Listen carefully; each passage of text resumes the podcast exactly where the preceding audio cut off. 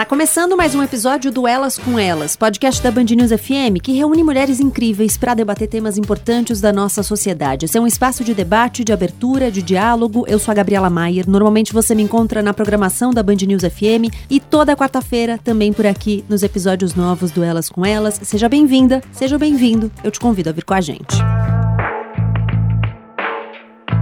O aborto é a interrupção da gravidez. Pode ser espontâneo ou induzido. No Brasil, ele é permitido em caso de risco à vida da gestante, em caso de gravidez consequente de estupro e, por decisão do Supremo Tribunal Federal, em caso de anencefalia do feto. Mas mesmo as mulheres que buscam o apoio do sistema de saúde para procedimentos garantidos pela lei encontram dificuldades e obstáculos. Se não estava claro, ficou evidente no caso da criança, de 10 anos, estuprada repetidamente por um familiar no Espírito Santo, que precisou ir a outro estado para conseguir interromper a gravidez, mesmo com as leis a seu favor. A menina voltou a ser alvo de violência na ocasião, por parte de ativistas que a expuseram e de ativistas que cercaram o hospital para tentar impedir o procedimento pois uma portaria do Ministério da Saúde, publicada no dia 28 de setembro, acrescenta mais entraves. O texto muda o procedimento a ser adotado por médicos e profissionais de saúde no atendimento de mulheres que queiram abortar depois de um estupro. A portaria demanda que a mulher responda a um questionário sobre a violência sexual. Além disso, diz que a equipe médica também deve comunicar o caso à autoridade policial, independentemente da vontade da mulher. O Elas com Elas de hoje fala sobre aborto e convida mulheres para nos ajudarem a pensar sobre os diferentes aspectos que esse tema engloba. Uma vez que o Brasil é um país laico e assim são também as nossas leis, argumentos religiosos que num país laico têm o contorno do foro íntimo e pessoal, ainda que digam de aspectos sociais, não estão na mesa. Começamos entendendo melhor o que as leis brasileiras dizem sobre o aborto. Para isso, recebemos Maíra Zapater. Muito bem-vinda, Maíra. Obrigada por participar do Elas com Elas. Queria que você contasse, por favor, quem é você. Oi, Gabriela. Oi para todo mundo que está ouvindo. Eu sou Maíra Zapater, sou professora de Direito da Unicef. Maíra, queria começar te perguntando como a lei brasileira vê o aborto. O crime de aborto, bom, já adiantei aqui, né? O aborto, ou seja, a interrupção da gravidez voluntariamente, ela é classificada na lei brasileira como um crime. E ela tá, essa conduta está prevista no mesmo capítulo do Código Penal, onde estão os crimes contra a vida. Então, o ato de uma, alguém, né, uma mulher nela mesma, um terceiro, realizar um procedimento para interromper uma gestação, ainda que de forma voluntária, para a lei brasileira está equiparada a condutas como homicídio, participação em suicídio e infanticídio. Ela está nesse grupo de crimes. E sempre foi crime? Desde o primeiro Código Criminal brasileiro, Gabriela, que é o de 1830, ela é considerada crime. Então dá para dizer que no Brasil sempre foi, porque mesmo a legislação que a gente tem da época de colônia, eu não levaria muito em consideração para esses fins que a gente está colocando aqui, porque era um, um, sistema político ainda muito diverso do que a gente pensa hoje, então ainda muito misturado com as regras da Igreja Católica. Então dá para a gente dizer que a previsão legal, a partir do momento em que o Brasil tem uma autonomia política, depois de deixar de ser colônia, ele sempre é crime. Todos os nossos códigos penais previram, de alguma forma, uh, de maneira criminalizada essa conduta. E hoje, em quais situações não é crime? O Código Penal prevê duas situações. Primeiro, no caso de não haver outra forma de salvar a vida da gestante, e é importante dizer que, nesse caso, o procedimento pode ser feito mesmo contra a vontade dela. É algo considerado tão extremo que o médico ele não pode se opor a deixar aquela mulher morrer, ainda que ela mesma seja contra a interrupção ou que ele seja contra. E o segundo caso, aí depende da autorização da, da mulher, que é no caso de gravidez decorrente de estupro.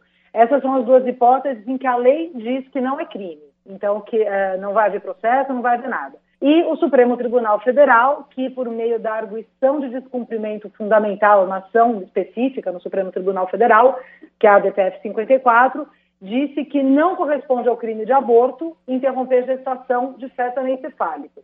Então, acho que é importante fazer essa distinção porque é algo menos uh, seguro em termos jurídicos, essa questão da, da DPF do Supremo, do que a disposição da lei. O que a nossa lei diz são somente essas duas situações. E a lei garante que as mulheres que estejam nesses casos contemplados aí, nessas permissões legais, elas possam fazer inclusive pelo SUS. Sem dúvida. O que é, deveria existir o serviço, isso acho que é um ponto importante, porque o Código Penal ele não estabelece a política pública. Nem seria papel do Código Penal. O Código Penal vai dizer é, quem que vai ser punido ou não por determinada conduta, e ele diz, não se pune o aborto praticado por médico nessa e naquela situação. E aí deveria haver uma, uma política pública nos serviços de saúde para que as mulheres tivessem acesso. Aqui na cidade de São Paulo foi só em 1989, então olha quanto tempo, né? Essa previsão que a gente está falando agora é de 1940, e só em 1989 aqui em São Paulo a gente tem as primeiras iniciativas de hospitais públicos que fazem esse atendimento. Então, é, se fosse seguir a lei certinho, deveria ter essa política pública estendida em todos os hospitais e fazer pelo SUS. E o que acontece com uma mulher que é penalizada, que é punida por ter feito um aborto? Ela pode ser presa? Sim, pode ser presa e a gente tem casos de mulheres que estão cumprindo pena de prisão por conta disso. Ela é levada a julgamento no tribunal do júri, porque justamente é um crime que está previsto nos crimes contra a vida. Então, é para é a gente ter uma noção da gravidade que a lei brasileira dá para essa conduta. Essa mulher ela vai ser levada para um julgamento no tribunal do júri e, se condenada, ela pode cumprir até três anos de, de prisão. Pode acontecer alguma coisa com uma brasileira que fizer um aborto em outro país, onde o, onde o procedimento é permitido? Não, nesse caso não, porque aí existe um outro dispositivo do Código Penal que determina que um brasileiro só pode ser punido por uma conduta que o Brasil prevê como crime, essa conduta praticada em outro país, se nesse outro país também for considerado crime. Então, qualquer conduta, isso vale para interrupção de gestação ou para qualquer outra, que uma pessoa pratique fora do país e nesse país seja descriminalizado, a lei brasileira aí não pode punir. É curioso como, de uma forma ou de outra, a lei não considera a autonomia do corpo das mulheres, né? Nem no direito de decidir interromper, nem no caso que você falou do risco para a gestante de decidir não interromper, né? Exato, que é bem discutível também, né? De um lado, ainda que a mulher seja contra, e vamos lembrar aqui o seguinte, né? Ainda que se uh, defenda-se um direito das mulheres, o direito à autonomia ao próprio corpo, essa autonomia também tem que ser considerada quando ela não quer interromper, né? Falar em autonomia é falar para os dois lados. Então é muito curioso que né, quando você tem risco de vida para a mulher, a vontade dela não vale nada, ainda que ela dissesse que não quer interromper, porque, enfim, por qualquer tipo de crença filosófica, moral, religiosa, não importa. Nesse caso, a vontade dela não vale. E todos os obstáculos que as mulheres, mesmo tendo direito a interrupção da gestação quando ela é fruto de um estupro, as dificuldades todas que elas enfrentam. Em 2018, Maíra, a gente teve um debate sobre a descriminalização até a 12ª semana no STF. Eu acho que foi um momento recente assim da nossa história em que a gente teve esse assunto mais presente, inclusive na cobertura da imprensa, porque foram mais de 60 grupos ou pessoas que, que, que falaram nessas, nessas audiências. Foi uma ação apresentada por um partido na ocasião. A gente não sabe como é que isso acabou ou se isso acabou. Em que pé a gente está nessa discussão? Olha, eu vou ser bem sincera e dizer que eu não continuo acompanhando esse debate no Supremo específico dessa ação mas sabemos que ele não foi concluído. O debate que se tem, e aí pensando em termos acadêmicos, tá? o que quem está produzindo nesse sentido está escrevendo a respeito. É o que, que o Supremo Tribunal Federal pode decidir a respeito e o que, que deveria ser do Congresso. Porque a gente está falando aqui de lei penal, e lei penal é algo que só pode ser alterado via Poder Legislativo, via Congresso. Então, o que eu sei é que essa discussão no Supremo não terminou, eu não sei em que pé exatamente ela está, se está para ser julgado, se não está, porque aconteceu tanta coisa depois, o Supremo ficou tão ocupado uhum. com outras pautas, etc. E, e essa pauta do, do aborto, ela acaba entrando, seja no Legislativo, seja no Supremo, muitas vezes com uma mobilização política que não necessariamente tem a ver com a discussão em si, mas do quanto ela vai mobilizar a opinião pública. Então, eh, não, não dá para a gente saber quando que ela vai voltar, uma previsão assim um pouco mais exata, do tipo, olha, está na fila e ela vai ser julgada. A gente não tem muito esse elemento, porque é o presidente do Supremo quem determina a ordem da pauta. Mas a discussão é essa, né? Qual que é o limite do, do Supremo poder dizer essa conduta é crime ou essa conduta não é crime e o que, que deveria ser atribuição exclusiva do Congresso. Nesse caso, é, o que estava em discussão era uma ação de descumprimento de preceito fundamental. Você me corrija se eu estiver falando alguma coisa errada, tá? Não, tá certinho. Uma ADPF, a ADPF 442, e, e a, o questionamento era justamente uma alegação de que o Código Penal, nesse caso, afrontava a Constituição. Nessas situações, é de fato, cabe ao Supremo decidir. Pode caber, é, eu entendo que sim, mas estou dizendo que pode caber porque não existe um consenso dentro do, do universo jurídico. O Código Penal é bem anterior à Constituição, ele é de 1940, então a gente tinha todo um arcabouço constitucional de direitos e garantias fundamentais muito diferente do que se tem hoje. Então, o que essa ADPF discute é dizer que a mulher não tem o direito de decidir sobre o próprio corpo confronta a ideia de dignidade da pessoa humana que está inscrita na Constituição Federal. Então, não seria o Supremo dizer, olha, a gente vai legalizar. Não, é só dizer, essa criminalização é incompatível com a Constituição. A questão é a discussão que eu estava dizendo antes. Né? Existe quem entenda, quem sustente que isso, por acabar é, mexendo numa interpretação de lei penal, somente caberia via alteração do Poder Legislativo. Mas o sentido dessa DPF foi esse mesmo, exatamente como você descreveu.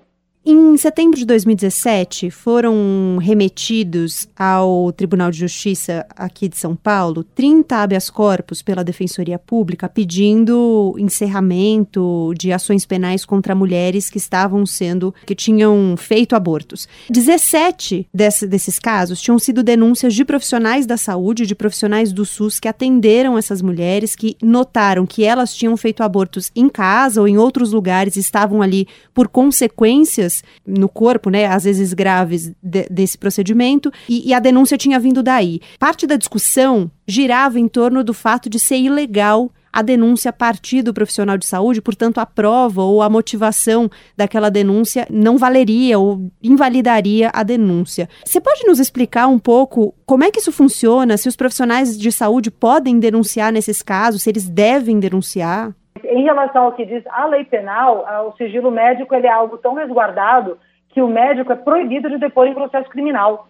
Ah, existem determinadas profissões, é o caso do, dos médicos, é o caso dos advogados, é o caso do, dos ministros religiosos, que são funções sociais às quais se atribui um sigilo tão severo que para elas funcionarem sequer um, um processo penal pode fazer com que essas pessoas deponham. Então, ainda que, ainda que não se fale somente dos estatutos dos regimentos médicos, dá para entender que eles é, não só não têm o dever de denunciar, como têm o dever de não denunciar pela interpretação do, do que a gente tem na lei processual penal.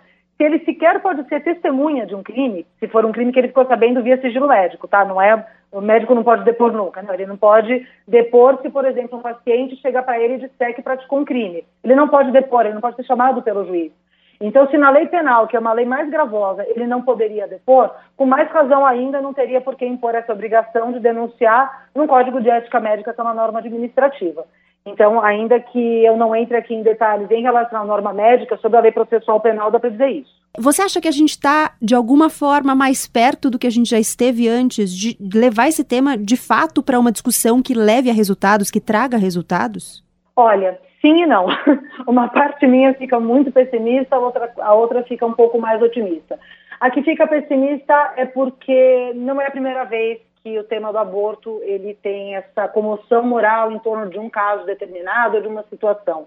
Ele é um tema que vai e volta. É, existem algumas pessoas que pesquisam essa área que fazem uma correlação com períodos eleitorais e debates a respeito do aborto.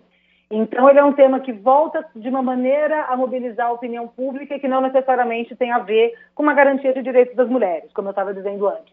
Então, o fato de estar sendo discutido agora, sem grandes novidades, ele de vez em quando ele é discutido, dá a impressão que a gente vai avançar e não avança.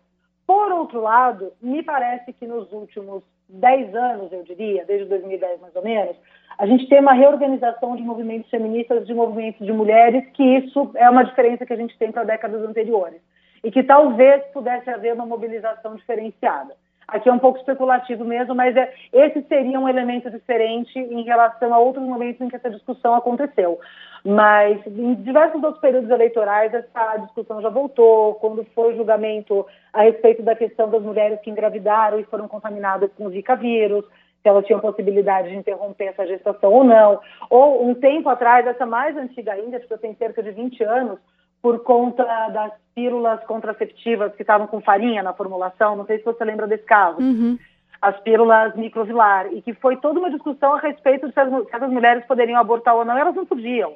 É, é, é, um caso tão nítido de uma gravidez não desejada por aquela mulher, né, que manteve relações sexuais tomando contraceptivo, que estava com um defeito insanável, né, tanto que elas engravidaram. E essa discussão já voltou e mesmo ali essas mulheres não tiveram, é, acredito que algumas delas tenham interrompido a gestação e ninguém nem ficou sabendo, mas as que vieram a público dizer, olha, aconteceu isso comigo em relação a esse medicamento, não tiveram esse direito garantido.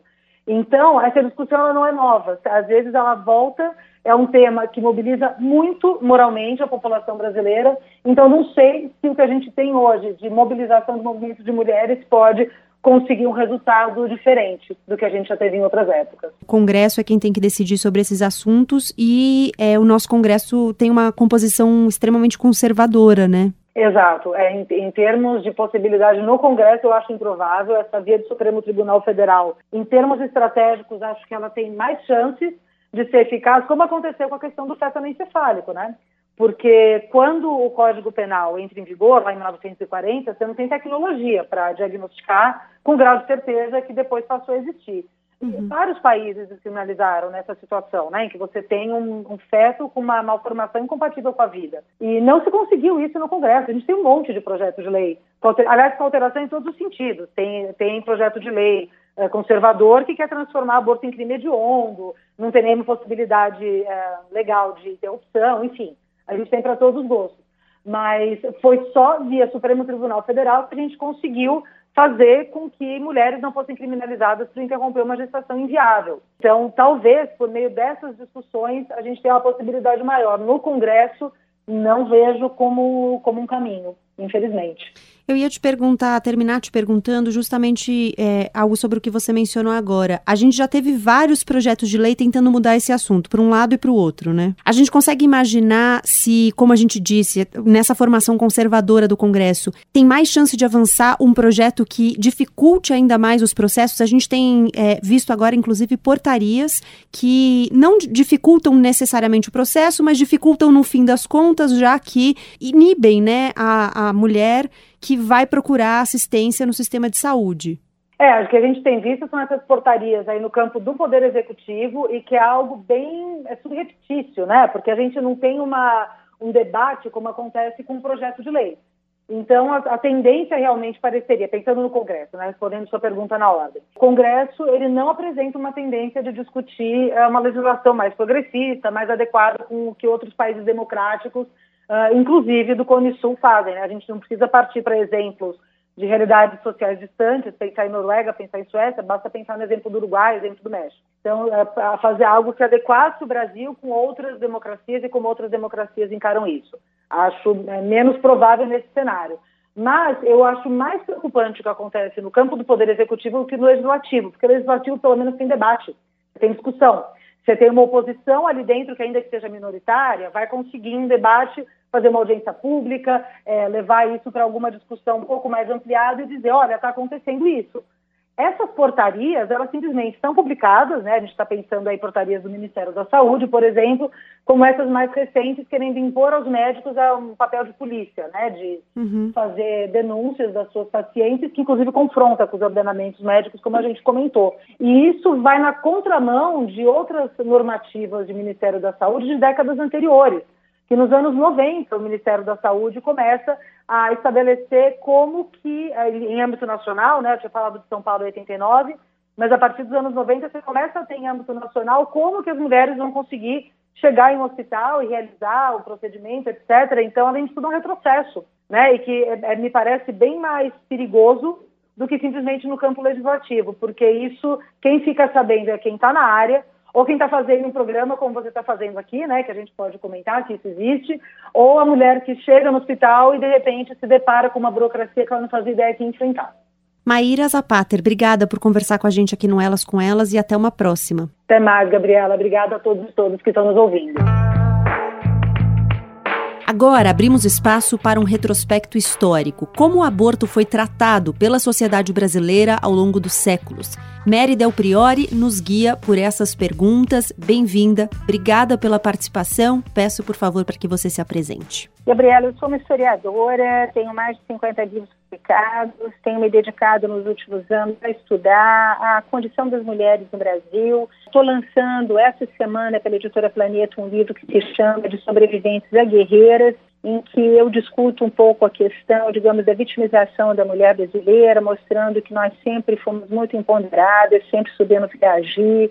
Somos mulheres que trabalham desde o século XVI, que souberam tomar o elevador social, que souberam fazer fortuna, souberam se vingar dos seus desafetos. Trabalho também um pouco a questão do patriarcado e do outono desse, desse patriarcado Então, essa, todos os temas que envolvem corpo da mulher, sexualidade, eu tenho um livro também que é bastante conhecido, chama-se Histórias Íntimas, Sexualidade e Erotismo na História do Brasil, onde eu trato justamente do assunto que me parece vamos falar hoje, que é a questão do aborto.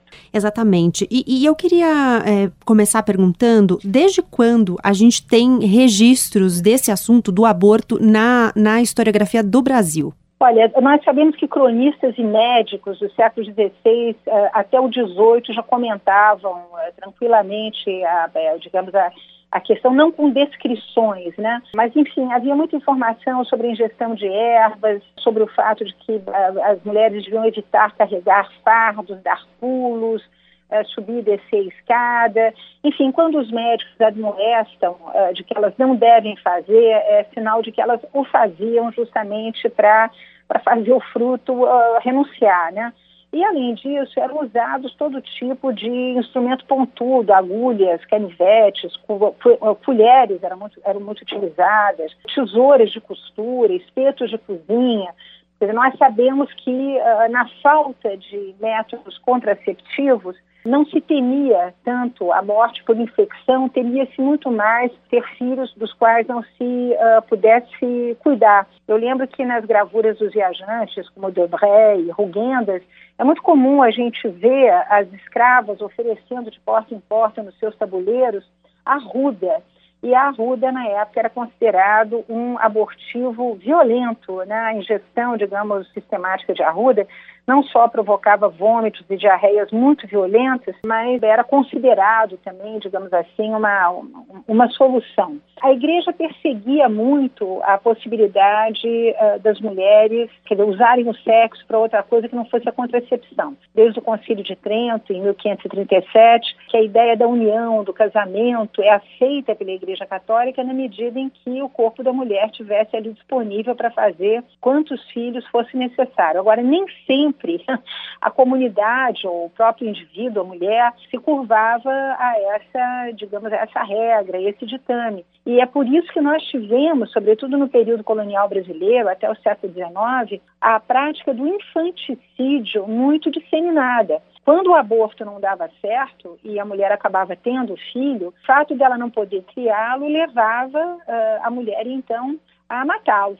Né? E ela o matava de várias maneiras, ou botando o recém-nascido na cama e rolando sobre o recém-nascido, isso aparece muito, por exemplo, nos manuais de confessores, quando os confessores admoestam as mulheres que vêm se confessar através daquela grade, eles dizem, olha, é proibido, não pode fazer isso. A gente entende que era feito, né? A outra forma também de eliminar a criança era deixá-la perto do, do, do uma lenha para a criança se queimar. A outra maneira é deixá-la perto de poços de água, onde ela pudesse cair. E outra maneira, é assim, então, bastante registrada, até por bispos em São Paulo, o depósito da criança ainda viva em lixões. Né? Isso era muito comum. O assédio do bispado na cidade de São Paulo ficava justamente muito próximo ao lixão e há cartas dos bispos no século XVIII muito revoltados, que eles acordavam de manhã com porcos e cachorros devorando o corpo das crianças. Então essa vida do recém-nascido, né, é uma vida muito frágil, uma vida que não é tão levada assim em consideração. A, a, famosa camisinha só vai ser uh, conhecida depois das grandes batalhas de Napoleão e que os exércitos de Napoleão cruzam a Europa, que são eles que vão disseminar o uso da camisinha feita em geral com pele de carneiro de outros animais. Aqui no Brasil, e também muito perseguido pela igreja, uma outra forma de contracepção foi, era a, interrup, a interrupção do coito. Né? Quer dizer, as pessoas tinham relação, mas momento, na hora de ejacular, o homem eh, retirava o, o, seu membro. Isso também era condenado pela igreja, era punido, né? tinha punições, rezar tantas Ave Marias, tantos Pai, Pai Nosso. Tudo isso foi bastante, eu diria, vigiado pela igreja. Mas vigiado em termos, Gabriela, para você ter uma ideia, até o século XIX, vai haver uma certa tolerância em relação ao aborto. A igreja acreditava que a alma só passava a existir no feto masculino após 40 dias de concepção e no feminino depois de 80. Aí é que acontecia a entrada da alma naquele pedacinho de carne que estava lá dentro, né? Se o aborto fosse feito neste momento, sem alma ainda, não era considerado nem crime nem pecado. O aborto só complicava quando ele era resultado uh, de uma relação extraconjugal, né? quando era fruto de um adultério, aí o aborto podia complicar, porque a comunidade, quando sabia se tratava de uma relação extraconjugal, tendia a denunciar a mulher ao bispo, ao padre, pároco da região, e aí ela ficava, obviamente, muito sujeita a, a punições, né? Uhum. Aí não havia toda essa discussão se, se o aborto era voluntário ou involuntário. Você podia ficar ali pulando corda e dizer, ah, tive um aborto involuntário, descendo escada carregando um peso, tem o um aborto, ah, foi um aborto involuntário, quando na realidade você estava querendo abortar. As normas contra as, as mulheres abortadeiras, as mulheres que faziam aborto, só vão surgir a partir de 1830 Uhum. Né? É, elas eram condenadas a cinco anos uh, de trabalho forçado. Uh, elas eram condenadas ainda que a gestante fosse parte do, do acordo, quer dizer, elas só faziam aborto, obviamente, se a gestante fosse cúmplice, né? Uhum. E a, a gestante escapava, escapava impune, mas a abortadeira era, era controlada. A partir da República, a mãe passa a ser perseguida, né? Cinco anos de prisão, com pena reduzida a, a um terço da pena, uh, caso esse aborto tenha sido feito em defesa da honra, ou seja, se a mulher foi estuprada, se ela foi, enfim, se ela engravidou contra a vontade, ficavam isentos os abortos realizados para salvar a vida da gestante. Quer dizer, se a mulher estivesse muito doente, né, o aborto era feito. Nós, nós sabemos que, que as mulheres muitas vezes eram submetidas a operações terríveis com a retirada da criança, é o caso da famosa embriotomia, em que a criança era tirada aos pedaços eh, de dentro do corpo da mulher, arrancada como uma espécie assim de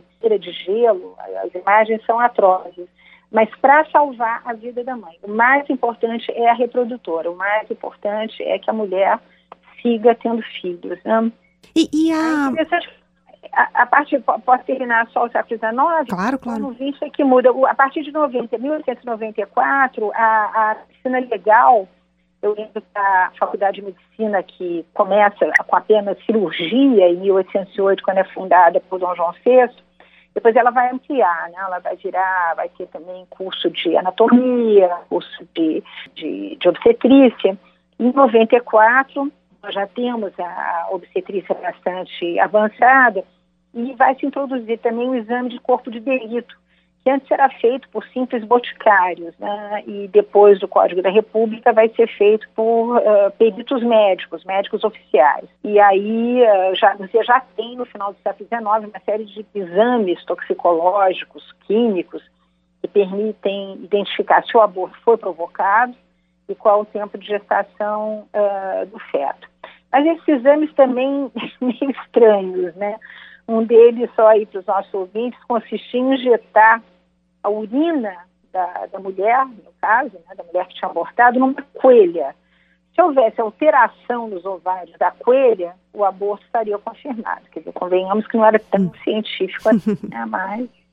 E, e é, o, essa, essa, essa criminalização ela vem com uma preocupação relacionada a, estritamente à moral ou tem uma, uma questão de, de alguma forma de controle de natalidade, de planejamento familiar associado a isso? No século XX vai ter exatamente essa tonalidade que você está falando. Quer dizer, primeiro que o controle de natalidade vira uma questão de interesse público, não só para a República, mas notadamente durante o governo do Getúlio Vargas, nos anos 30, nos anos da ditadura. Eu lembro que há toda uma discussão sobre a necessidade, já na República com os militares, né? havia uma grande discussão sobre povoar o Brasil. Né? Então, o Brasil, um continente, um país continental, um país enorme, é preciso ter exércitos para proteger esse país e, portanto, uh, o aborto começa a ser combatido nesse, dentro dessa, dessa fala, né? Temos que povoar o Brasil, aborto é alguma coisa que, e a contracepção uh, pode impedir que mente a população brasileira. Eu lembro que esse foi um discurso até os anos 60, 50, muito candente aqui. O Brasil sempre dando essa ideia de um grande vazio demográfico. E no caso do governo Getúlio, uma preocupação muito grande. Nós estamos aí entre duas guerras e o exército brasileiro era pífio. Então era preciso realmente imaginar né, jovens indo para o exército, gente se formando para ir para o exército, filhos indo para o exército. O Getúlio, inclusive, vai ter uma política pró-natalista muito forte. Ele vai, inclusive, incentivar entre operários concursos de mães, concurso da mãe que aleitava melhor, concurso do bebê mais gordo. Quer dizer, há toda uma, uma ideia aí de que a, a, a essa a contracepção algo de muito para o país, não mais só para a mulher, para a família, mas agora para o país.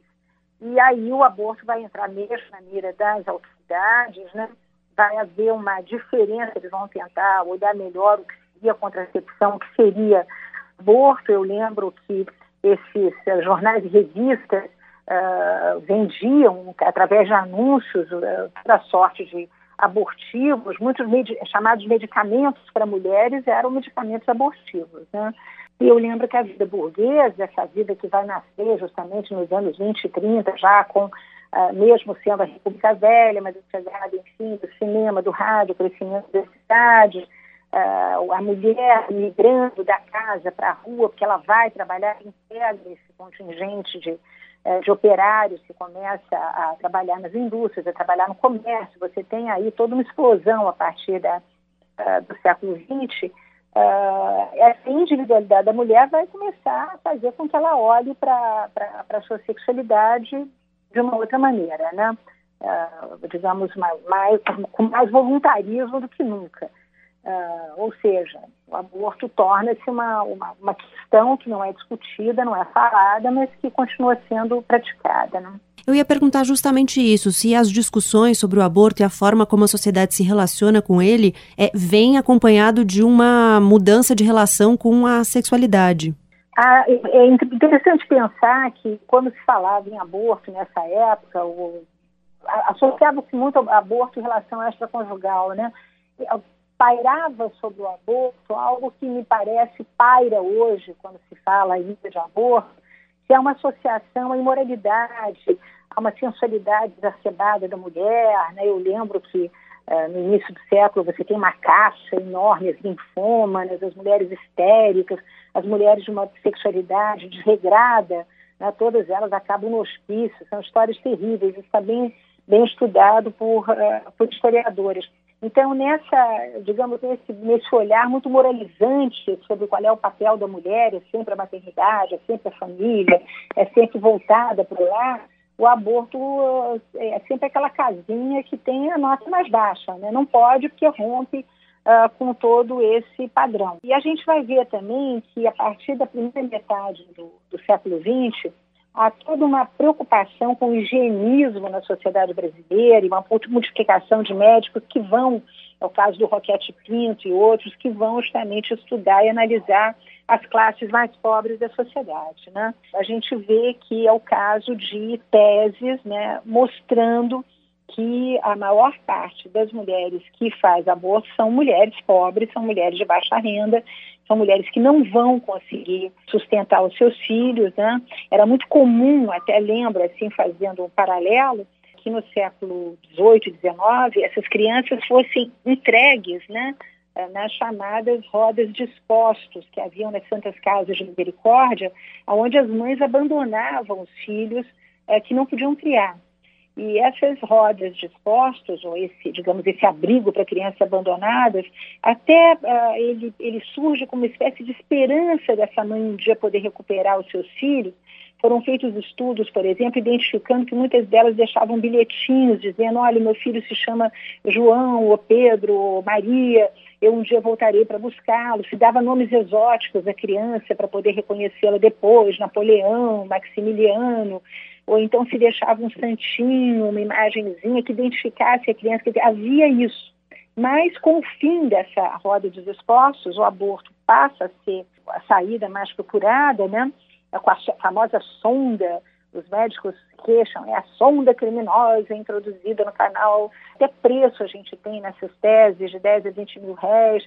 Enfim, aquilo que era, né, que era no passado a riqueza de uma família, um número muito elevado de filhos, com o crescimento urbano, com a entrada da mulher no mercado de trabalho, dissolução de famílias, problemas de toda sorte que chegam né, com a, a, industrialização e essas reformas urbanas, eu lembro aqui, só para ficar num deles, né, o alcoolismo, que assombrou muito esses anos 20 e 30, a, a, o problema da, do aborto da mulher pobre entra na mira da medicina e os médicos são, são partidários. Eles dizem, olha, precisa fazer alguma coisa. As pessoas estão morrendo como moscas. Agora, na chave do moralismo, né, eles detestam o que eles chamam de depravação. Né? Tem um médico, Oswaldo Póvoa, né, que deixa um trabalho e ele diz: a mulher casada que engravida na ausência do marido, a mulher frequentadora do meio chique, cuja gravidez lhe impede de continuar a comparecer a festas e reuniões, a demi mondaine, era o nome que se dava às prostitutas, né? Perturbada no exercício de sua profissão por uma gravidez inoportuna, a amásia que se vê surpreendida por uma gravidez inesperada, e finalmente a representante da classe burguesa cujo modesto orçamento seria desequilibrado pela vinda de uma criança que tem achado como único recurso para sua situação a prática do aborto, essas são condenadas. Quer dizer, uma coisa é a mãe pobre que não pode é, sustentar o filho, né? E outra coisa são essas figuras que, de uma maneira muito moralizadora, ele descreve, é, mostrando que aí é, são, é, é, são práticas que não, não se justificam, né? Então a gente pode pensar que é uma condenação e, inclusive, é visto como uma afronta a algumas instituições, talvez até a igreja, como você mencionava na primeira resposta, não pela interrupção da gravidez em si, mas pelas consequências ao matrimônio e a instituições concretas ali. Eu diria que sempre que a mulher foge a esse papel, essa, essa, esse papel da mulher, eu trabalhei muito com isso, que é uma coisa que é construída lá atrás, no século XVI, e depois vem vindo a toda uma deserotização do corpo da mulher entre o final do século XVIII até o final do século início do século XX, né? O único papel da mulher é, é realmente a família, a procriação, o sexo em casa é diferente do sexo na rua, enfim, é, você tem toda a produção de uma representação sobre a mulher que só vai ser quebrada, pasme, com a chegada da pílula nos anos 60, né? E mesmo assim, só para você ter uma ideia, eu trabalhei muito com as revistas uh, dos anos 70, 80, mas, sobretudo, as revistas que uh, analisaram a revista Veja, por exemplo, deu um número especial sobre a chegada pelo anticoncepcional no Brasil. É muito interessante a gente ver as pessoas falarem sobre o que, que significa a pílula para elas, e um número grande de mulheres diz, mas como? Eu vou fazer sexo como um animal? Não vou mais reproduzir? Ou então a outra que diz como vai interferir naquilo que Deus deu, aliás, uma fala muito parecida com a que nós temos ouvido, naquilo que Deus deu para a gente, que é a possibilidade de conceber. Então, a pílula, quando ela chega ao Brasil, ela não chega absolutamente sendo recebida de braços abertos nem com tapete vermelho, ao contrário, né? Primeiro, há uma suspeita de que seja um, um programa norte-americano para esterilizar pobre na América Latina. Então, já, ela já vem com essa suspeita e depois a reação de cada uma das mulheres que aparece nessas entrevistas, em que você vê que essa mentalidade da procriação como uma coisa sagrada, né, de que o ato sexual tem que ser para fazer filho, é que isso está muito presente, eu estou falando aí dos anos 70. Uhum. E aí, para a gente chegar mais perto do que a gente tem hoje na nossa relação com o aborto, eu até li um texto seu recente em que você falava que a República é que transformou o aborto em caso de polícia, né? Foi Código Penal, né, 1940, porque você tem, olhando um pouco com atenção uh, os jornais da época, uh, ainda tem algum tipo de, uh, de, de, enfim, de, de, serviço que é prestado, né, é por aspas, parteiras, massagistas, que garantem, enfim, a pessoa que está ali lendo que é um serviço infalível, enfim, fica uh, claro na, nas entrelinhas que o serviço é um serviço de, de, de aborteira, né? Uhum. Uh, mas é o Código Penal de 1940 que vai definir a prisão de um a três anos para que abortasse sem qualquer facilidade, quer dizer, a coitadinha que está em casa, que resolve enfiar uma agulha de tricô lá embaixo. Esse mesmo código vai acrescer que em caso de estupro ou de risco de vida, admite-se a operação. É o caso que nós vimos agora com essa menina né, lá em Pernambuco. Eram chamados casos permissivos. Né? Agora, apesar desses cuidados legais, Gabriela, muito, muito poucas mulheres foram punidas por aborto voluntário. A maioria tinha que enfrentar uma repreensão, a repreensão social que era tão violenta quanto a, a, a da lei, né? Polícia em casa, depois de parentes e de vizinhos, fofoca, humilhação.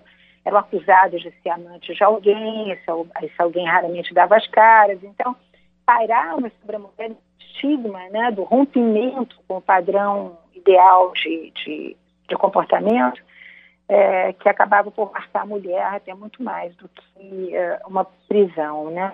Mas, enfim, a gente sabe que a maior parte das mulheres que abortavam eram abortos para evitar o aumento da família, para evitar o crescimento da família, para ter que não criar mais uma criança na, na, miséria. E eu lembro que a fitoterapia, os conhecimentos da, das ervas brasileiras, das nossas plantas da mata, sempre foram muito eficazes para usando o jargão da época, fazer descer as regras, né? O cipó mil homens, o artemis, casca de romã, sempre foram, digamos, os grandes aliados das mulheres nessa luta contra uh, famílias muito extensas. Por fim, eu queria fazer uma pergunta sobre é, algo que você mencionou agora no fim, que é, são os casos ainda autorizados pela lei, né? Um deles, o, o aborto em caso de estupro, numa gravidez consequente de um estupro. É, eu queria perguntar sobre a nossa relação, a, a, relação e a visão que a sociedade brasileira tem do estupro, como isso foi mudando, porque a gente sabe que tinha um entendimento que passava por uma questão de honra, e isso durou muito tempo. Durou muito tempo, gozado de toda a documentação que eu conheço, e olha que eu mexi com muita coisa, eu apenas uma vez vi uma punição estupro, um documento uh, para o Ceará ou para o Pará, nesse momento não me lembro, mas está até nesse meu livro novo, em que o estuprador é uh, punido Uh, com uh, o esmagamento do saco escrotal com macete. O juiz ainda faz questão de explicitar uh, qual o instrumento de tortura que vai ser utilizado. Fora disso, né, você sabe que não conheço o trabalho sobre dizer, o destino dos estupradores, se eles iam para a cadeia ou não.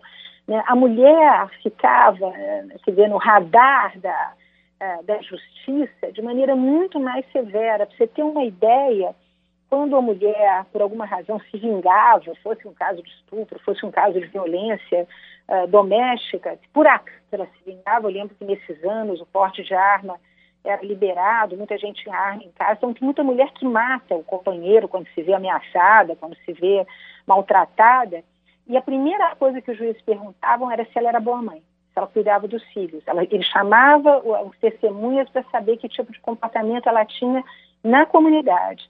Então, se é uma mulher que passava pelo crivo da comunidade, quer dizer, se ela era de fato reconhecidamente maltratada, o cara era um canalha, ela era imediatamente absolvida. Mas a, a, pergunta da maternidade vem em primeiro lugar. Você tem filhos? Você cuida dos seus filhos? Eles estão em casa? Estão estudando? Então, essa coisa dos papéis femininos, né, que eu acho que ainda são muito significativos para uma parcela importante da, da sociedade, embora a gente tenha feito tantos avanços, tantos avanços, mas é o que eu digo, mentalidade, né, os historiadores sabem bem, é alguma coisa que se cola à pele das pessoas. Então, uhum. pode andar de celular, usar o internet, estar tá ligadíssimo e ser uma pessoa com mentalidade da sua avó. E por isso não está acompanhando eh, vários debates que estão aí em torno da questão do aborto no mundo todo. É, inclusive, Mas, essas é... são algumas das perguntas que as mulheres ouvem até hoje, né? Se são boas mães. Exatamente, exatamente. Quer dizer, esse papel da mãe, né, ele está ainda profundamente ancorado na sociedade brasileira. Né? Mary Del Priori, obrigada por conversar com a gente aqui no Elas com Elas. Prazer. Caminhamos agora para nos situarmos no atual debate sobre o aborto no Brasil e recebemos uma referência no tema para nos ajudar a refletir, que conduziu a pesquisa nacional do aborto e, inclusive, precisou deixar o país por ameaças dirigidas a ela, à família e até aos alunos. Débora Diniz, muito bem-vinda. É um prazer tê-la no Elas com Elas. Queria, por favor, que você contasse quem é você. Gabriela, o prazer é meu. Eu sou Débora Diniz, eu sou professora, sou pesquisadora no campo do aborto, trabalho majoritariamente na interface entre saúde pública e defesa de direitos. Professora, eu queria começar perguntando: quando a gente fala de aborto, a gente tem várias discussões aí dialogando com essa questão. A gente tem discussões no campo da moral, no campo da saúde pública, no campo ético. É, você situaria o debate sobre o aborto em um campo específico? Não, Gabriela, é exatamente por isso que ele às vezes se torna tão líquido, se eu posso usar essa alegoria. O aborto, ora, ele se move de uma discussão sobre crenças religiosas, crenças privadas, Há outros momentos em que as pessoas posicionam o debate como contra e a favor, quase como se fosse uma torcida, né? uma forma de expressão. Outros momentos se leva na seriedade sobre como proteger a vida de meninas e mulheres, ou seja, no campo jurídico, no campo da saúde pública.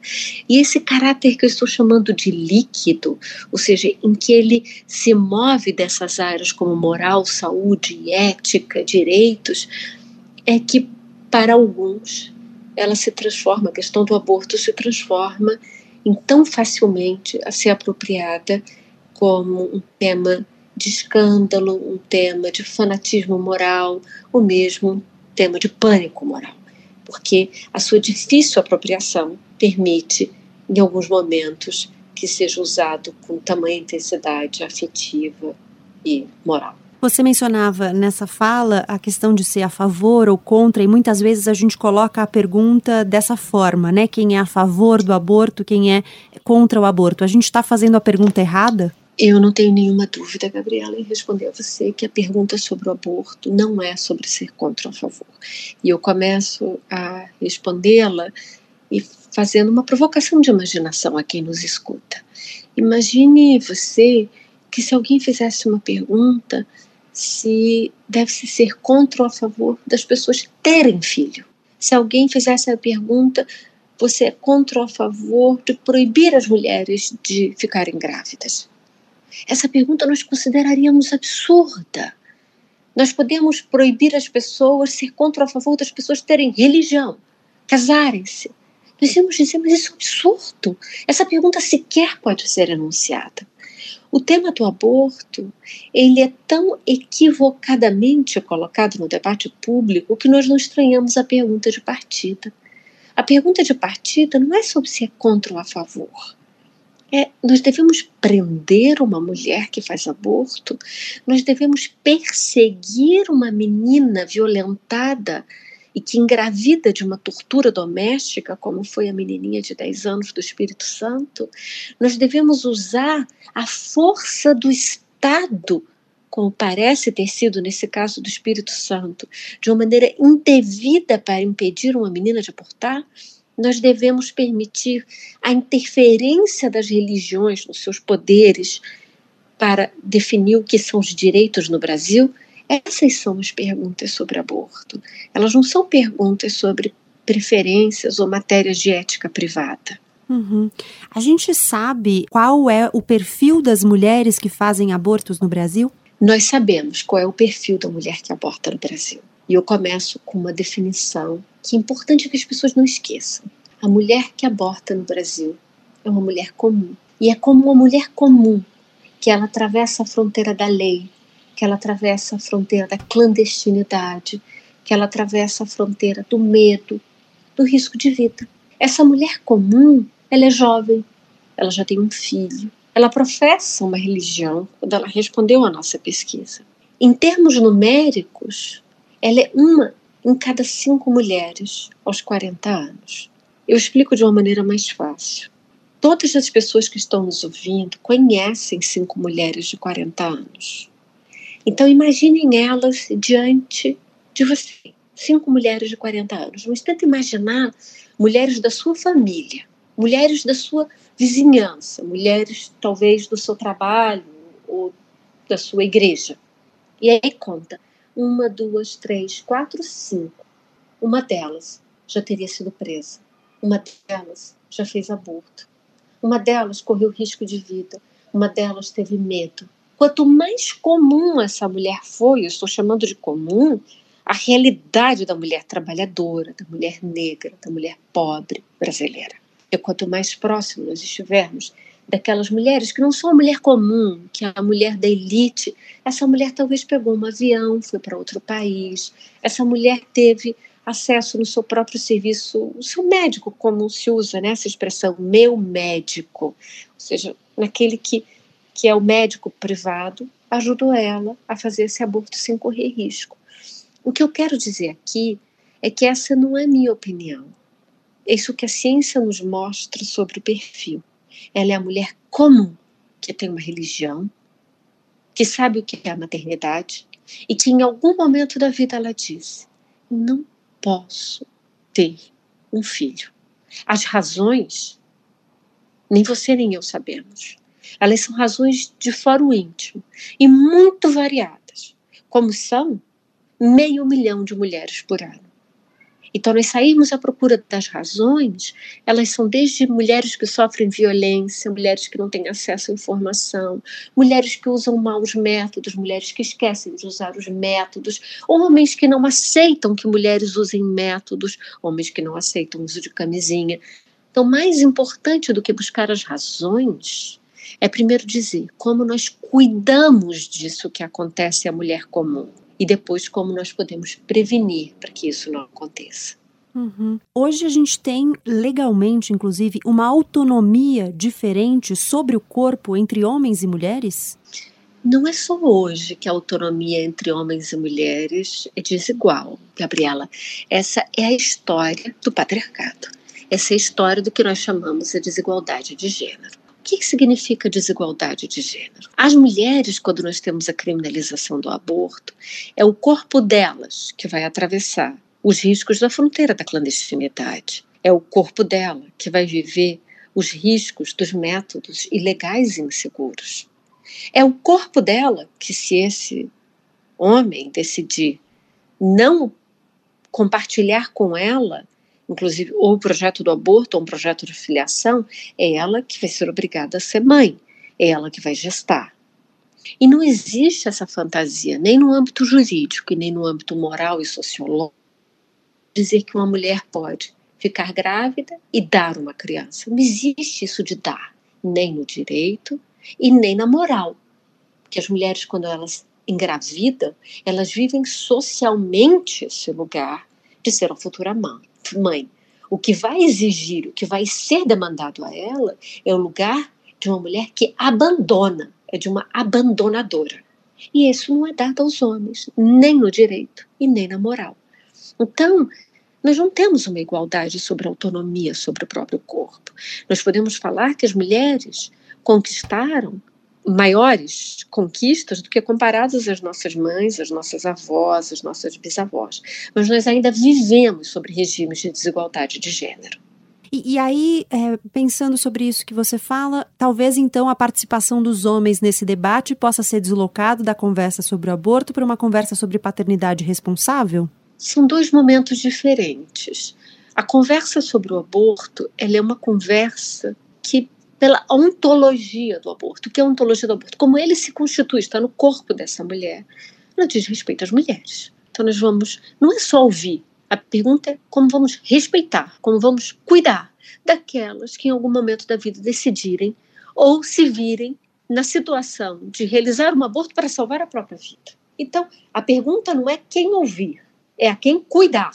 E o segundo momento é quando um projeto de filiação se instaura, que é ter um filho, nós temos que fazer a pergunta contínua e permanente ao direito, às relações afetivas e familiares, à moral pública, como os homens vão parar de usar verbos que parecem que eles são ajudantes de um projeto de família, de amor, de cuidado. Homens não ajudam em uma família, eles não ajudam as mulheres a cuidar dos filhos. Eles são pais, a paternidade tem que ser existencial a um momento em que os homens fazem parte de um projeto sexual da qual não está discutido, não está protegido as formas de evitar uma gravidez. Então, nós precisamos separar os dois momentos muito embora eles se encontrem quando exista um projeto de filiação. Antes dele, a pergunta não é sobre qual é a participação dos homens no aborto ou a participação das mulheres no aborto. A pergunta que interessa à esfera pública é como cuidar das mulheres que se veem diante de uma decisão de aborto. A gente tem observado que é, criminalizar o aborto não impede que ele aconteça, só faz com que ele não seja seguro. A gente conhece a dimensão das consequências dessa criminalização? Nós temos duas dimensões para sua pergunta. A primeira é o que faz a criminalização. A América Latina e o Caribe é a região do mundo em que mais criminaliza o aborto. vou repetir. Nós vivemos na região do mundo que mais leis punitivas tem no mundo, América Latina e o Caribe. Qual é a consequência disso? Estamos na região do mundo que mais faz aborto. As pessoas podem dizer, mas o que é isso? Como assim nós vamos ter uma lei que pune, persegue, criminaliza e nós temos as maiores taxas de aborto?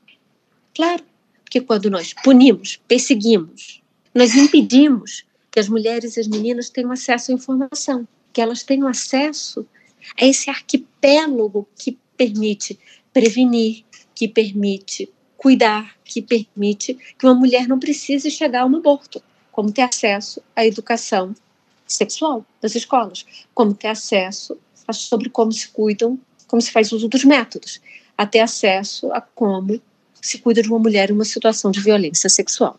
Então, criminalizar não é uma saída para proteger a saúde. Todas as vezes que colocamos leis punitivas em necessidades de saúde, nós acabamos por vulnerabilizar ainda mais aquelas pessoas, aquele fenômeno que nós queremos impedir, cuidar. A sua segunda pergunta é quais são as consequências da criminalização? Eu já comecei a responder.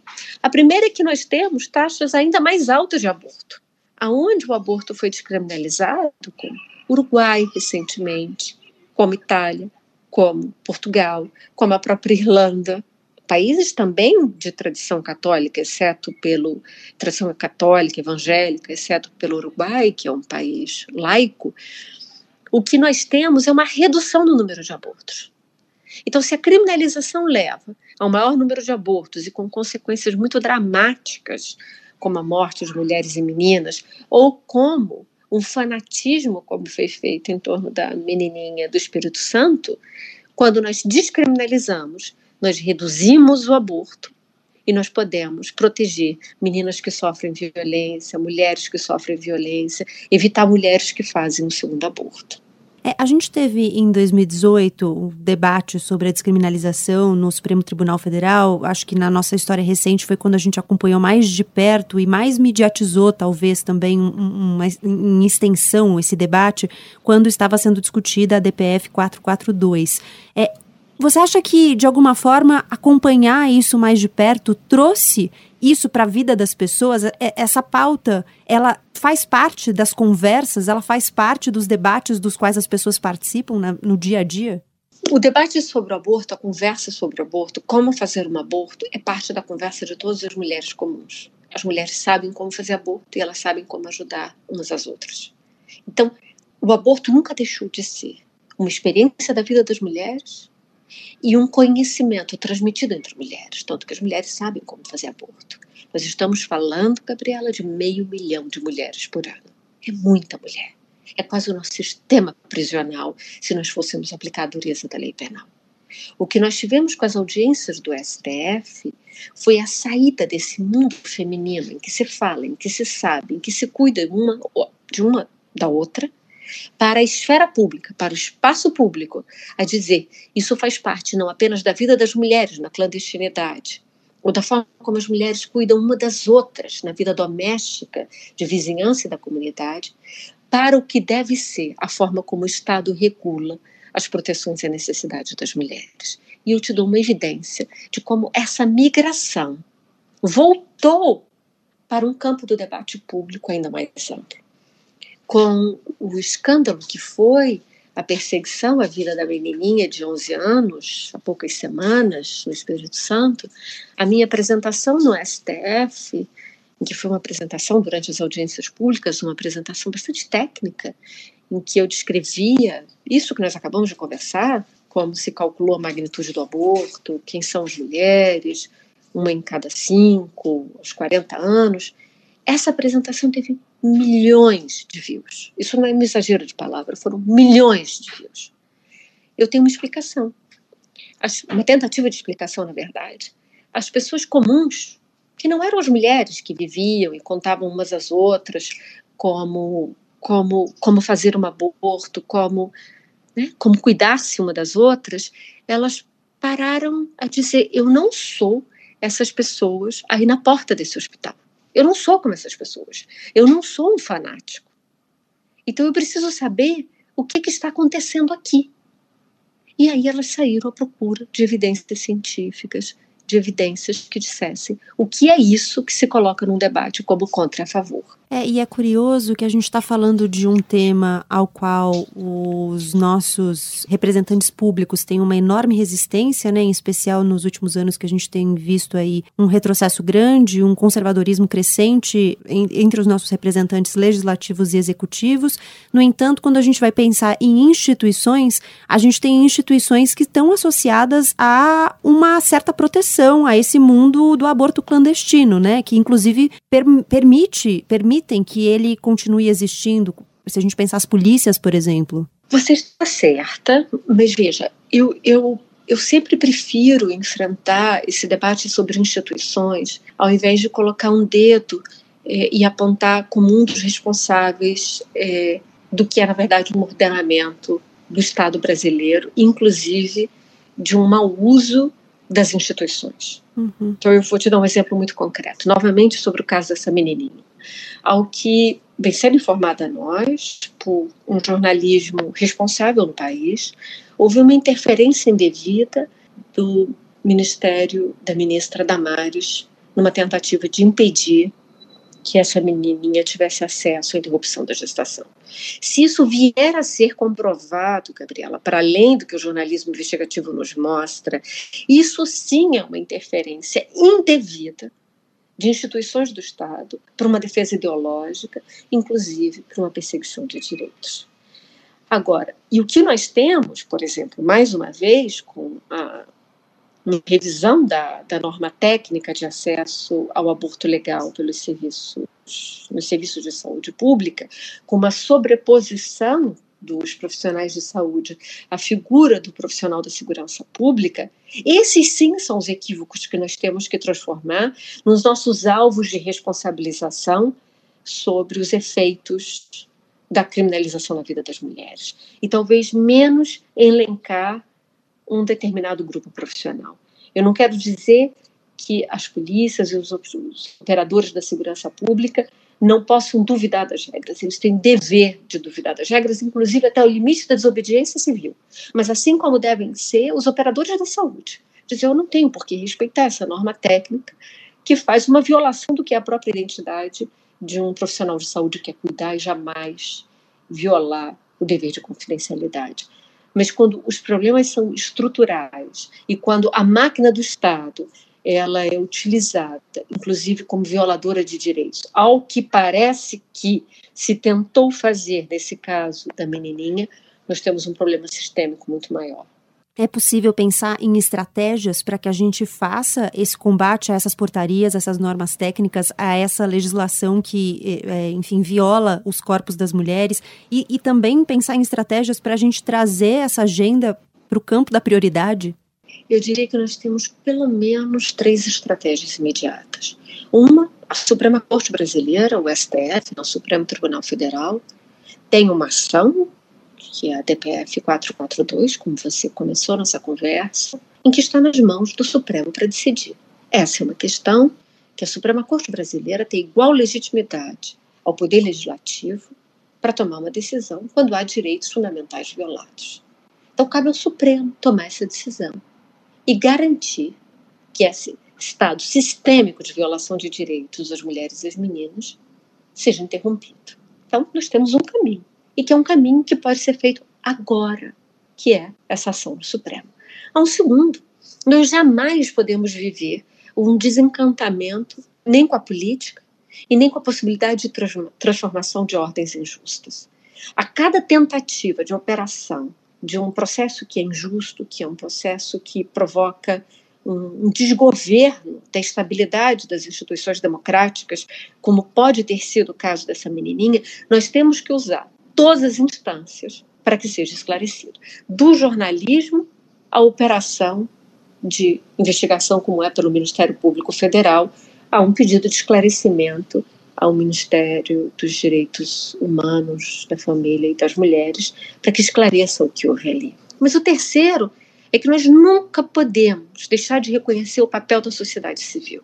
Neste caso concreto, no caso concreto da ação na Suprema Corte, é o papel dos movimentos de mulheres, dos movimentos de defesa de direitos, em que mantém aceso o tema e que jamais acreditou que a questão do aborto é uma questão difícil para ser enfrentada pela política ou que nós já temos problemas demais no país para trazer um tema polêmico. O aborto ele não é um tema polêmico para a mulher comum. Ele é uma questão de sobrevivência de vida. E por isso que ele está permanentemente como uma questão fundamental na, na boca dos movimentos sociais. Por fim, eu queria perguntar, professora, a gente tem visto um retrocesso aqui no Brasil, mas a gente tem visto também em outros lugares do mundo, inclusive é, em alguns lugares em que essa já era uma questão decidida, em, em, que havia precedentes legais garantindo esse direito às mulheres, como nos Estados Unidos, isso voltando ao debate para que seja, para que isso seja questionado, enfim. Você vê como uma, uma coisa global, como um movimento que se estende por vários lugares, é, tem a ver com uma onda de pensamento que está se, se espalhando espalhando também pelo mundo? Sim, nós temos uma onda global de uma perseguição, especialmente ao que nós chamamos os direitos vinculados à igualdade de gênero, em que aí estão as mulheres, as meninas, as populações LGBTQI. Essa é uma onda que é global de um conservadorismo, de um autoritarismo que tem o pânico moral sobre sexualidade e gênero como um dos carros-chefes. Mas nós temos um laboratório, e o laboratório é a América Latina. E nós temos um laboratório central, que é o Brasil. O Brasil é um laboratório da operação de uma onda autoritária, da qual, no centro desse redemoinho de força autoritária que junta forças muito diferentes, como questões relacionadas à militarização, ao desuso de armas, ao que elegeu a nova o novo governo no país, mas ele tem um núcleo, um núcleo central que é uma questão relacionada a, ao gênero, sexualidade, e por isso que o tema do aborto volta com tanta força. E volta nos países que você elencou. Volta nos Estados Unidos, como uma questão a depender de qual seja as próximas eleições, a nomeação da Suprema Corte Americana, volta no Brasil, inclusive novamente no STF, a depender de quem venha a ser o que substitui o ministro Celso de Mello, volta como uma questão em casos concretos, como nós acabamos de ver no Espírito Santo. Eu queria perguntar, por fim, eu não sei se você se incomoda de falar disso, sobre a sua saída do Brasil. Se depois da, da sua saída, da, sua, da saída da sua família ao Brasil, se, se as hostilidades foram reduzidas, se as ameaças foram reduzidas e se hoje você se sente segura e respaldada. Eu saí do Brasil há exatamente dois anos, Gabriela. Foi em setembro de 2018. De lá até semana passada, eu nunca deixei de receber uma ameaça. Então, a sua pergunta é se eu me sinto segura. Eu me sinto num estado de suspensão, de uma exposição de uma existência que foi atravessada todas as pessoas com a pandemia, na vida pública, eh, na rua, mas a pergunta sobre segurança, ela não existe. Se você me perguntar, você acredita que eles vão fazer mal a você, que eles vão fazer mal aos alunos se, você, se eu voltar à sala de aula? Não sei. Pessoas que são capazes de operar por um contágio do fanatismo, ao ponto de irem à porta de um hospital, fazerem uma menina de 10 anos entrar em um porta-malas de um carro e gritar assassina ela e tentarem entrar em um hospital. Eu não consigo imaginar o que elas são capazes de fazer. Eu não sei o que elas fariam contra esta menina, que é uma vítima indiscutível de uma tortura e de uma situação brutal de injustiça. E dado a insistência e a persistência das ameaças, eu não sei dizer a você. Professora, muito obrigada pela gentileza de conversar com a gente. Eu agradeço muito o seu tempo, sua disponibilidade. O prazer foi meu. Discussão de saúde pública e as consequências da criminalização na vida das mulheres é o nosso assunto agora. Convidamos à mesa Melânia Amorim. Obrigada pela participação. Quero que você, por favor, conte quem é você. Olá, muito obrigada pelo convite. Eu sou Melânia Amorim, eu sou médica, ginecologista e obstetra. Eu sou formada pela Universidade Federal de Campina Grande, fiz residência médica em ginecologia e obstetrícia no IMIP, tenho mestrado em saúde materna infantil pelo IMIP, doutorado em ginecologia obstetrícia pela Unicamp e pós-doutorado em, em ginecologia obstetrícia pela Unicamp e em saúde reprodutiva pela Organização Mundial da Saúde. Atualmente sou professora associada de ginecologia e obstetrícia da UFCG e professora da pós-graduação em saúde integral do Instituto de Medicina Integral de Pernambuco e também sou membro da Rede Feminista de Ginecologistas e Obstetras, membro da Rede Médica pelo Direito de Decidir e mãe de dois lindos filhos autistas, André e Joaquim. O aborto é a quarta causa de morte materna aqui no Brasil. É, você considera que isso tem a ver com o fato de ele ser criminalizado? Ah, com certeza. É, ainda segunda-feira, né, dia 28, nós estávamos em pleno é, dia de luta pela descriminalização do aborto na América Latina e no Caribe, eu tive a oportunidade de fazer uma live em que a gente discutia exatamente a importância da descriminalização como estratégia para a redução da mortalidade materna geral, para o aborto geral. E, e a questão do aborto ser criminalizado, é, quando a gente tem uma legislação é, proibitiva, não diminui o número de abortos, as pesquisas mostram isso. A pesquisa nacional de aborto, conduzida pela professora Débora Diniz e publicada em sua última versão em 2016, mostra que a gente tem pelo menos 500 mil abortos por ano no Brasil, de forma que ao chegar a 40 anos, uma em cada cinco mulheres terá induzido pelo menos um aborto, mas a questão é que nesse ambiente de criminalização, de insegurança, as mulheres recorrem às mais diversas soluções. As que têm mais poder aquisitivo, elas vão abortar na clandestinidade, porém com métodos seguros, porque elas têm dinheiro para pagar o misoprostol, o misapristone, mesmo que seja no mercado clandestino, ou vão para clínicas clandestinas caras, porque elas têm condições de pagar 5, 8, 10 mil reais Enoei por aí, e enquanto isso, as mulheres mais pobres, as mais vulneráveis, as mulheres negras, as mulheres periféricas, elas vão, no desespero, recorrer a soluções é, é, inseguras, métodos perfurocortantes, soluções cáusticas, que produzem, que levam a complicações terríveis, complicações do tipo hemorragia, infecção, perfuração de vísceras, infecção generalizada, sepse e, em última instância, a mortes maternas. Então, tem tudo a ver. Aborto é a causa, a quarta causa de morte materna. No período de 1996 a 2018, a gente teve pelo menos, porque tem uma subnotificação muito grande, 1.896 óbitos maternos por aborto no Brasil e esses óbitos, eles são feminicídios de Estado, eles acontecem porque o aborto é crime no Brasil. E a gente pode pensar que impactos isso tem também para a saúde pública brasileira? Sim, o aborto é uma questão de saúde pública, porque além da morte, para cada caso de morte, a gente vai ter pelo menos três casos de complicações graves dessas mulheres. Essas mulheres, pelo menos 50% desses abortos vão requerer internação, porque se por acaso elas tivessem sido acolhidas pelo sistema de saúde, elas poderiam abortar com segurança precocemente, às vezes até de uma forma ambulatorial, mas isso não acontece. Então, é, esses abortos, até mesmo os mais seguros, é, feitos em casa, como são muito fogem da, da orientação e dos protocolos, acabam resultando em internações. Isso sobrecarrega o sistema de saúde, porque essas mulheres Todo mundo pergunta às vezes como é que a gente daria conta de legalizando prestar assistência a essas mulheres e nós já estamos prestando assistência a, a essas mulheres porque elas acabam sendo internadas em algum momento, mas em condições muito mais complexas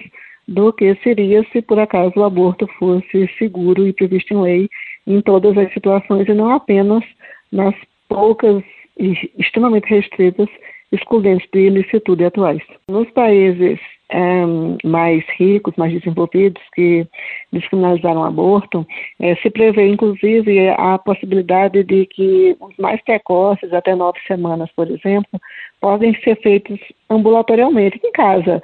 A mulher recebe, por exemplo, os comprimidos, o que na pandemia é bem interessante, né?